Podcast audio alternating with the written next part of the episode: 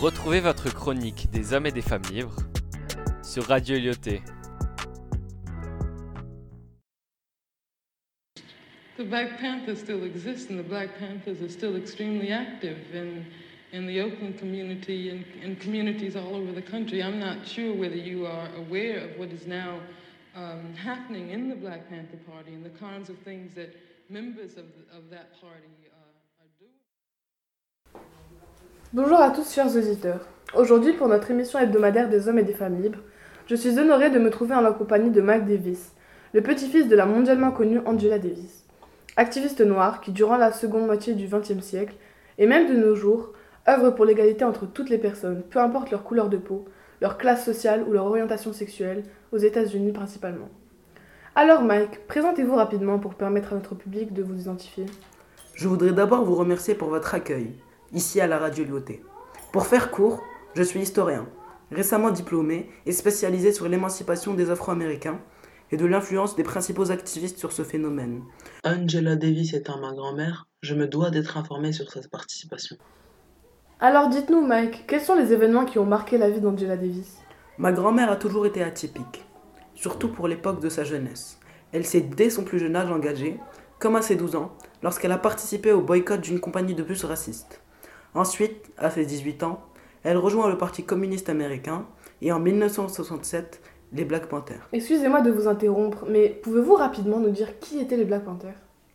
Les Black Panthers, aujourd'hui appelé le Black Panther Party, est un mouvement révolutionnaire composé majoritaire- majoritairement pardon, de femmes, comme ma grand-mère, dénonçant les violences policières contre les Afro-Américains et encourageant leur indépendance.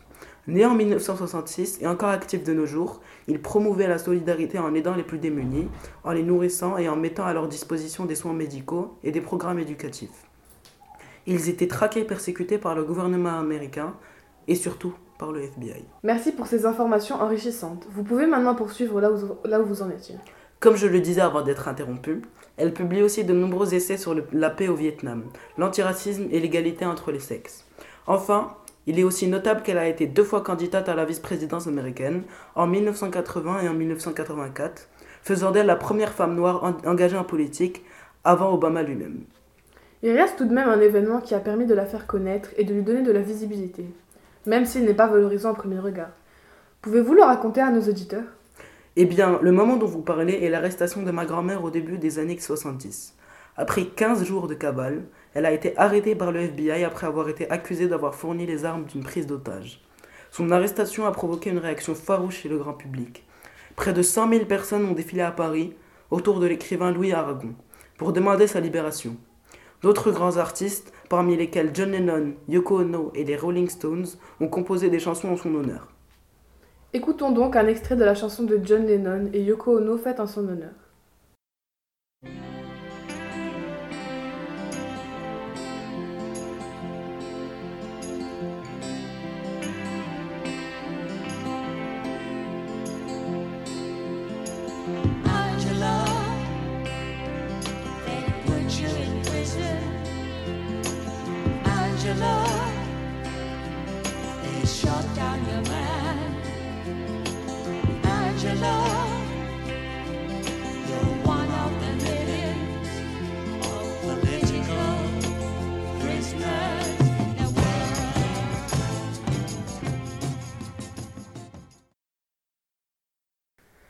Reprenons.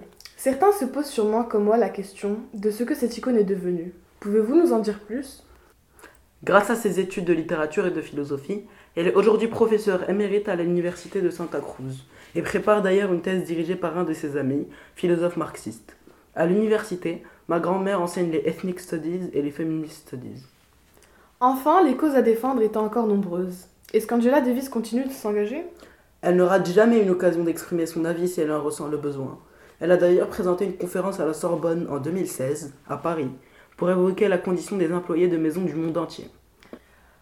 On voit donc que votre grand-mère défend de multiples causes, mais on sait aussi que des minorités comme les personnes de couleur subissent encore des injustices. Est-elle encore active sur ce plan? Elle prône évidemment toujours les valeurs auxquelles elle a toujours tenu. Elle fait comme elle le peut à son échelle, malgré son âge. Elle a d'ailleurs fêté ses 75 ans cette année et s'engage malgré le fait qu'elle enseigne encore. Nous arrivons malheureusement à la fin de notre émission, en espérant qu'elle vous ait permis d'en apprendre un maximum sur la passionnante Angela Davis. Nous lui souhaitons à elle et à sa famille de longues et heureuses vies. Merci à vous Mike, Merci à vous, Iman. et à très bientôt. I just, uh, I just find it incredible it, because it, what it means is that the person who's asking that question has absolutely no idea what black people have gone through, what black people have experienced in this country since the time the first black person was kidnapped from the shores of